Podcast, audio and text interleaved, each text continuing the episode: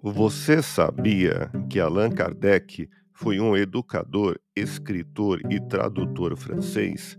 Viveu entre os anos de 1804 e 1869, na época de Napoleão Bonaparte.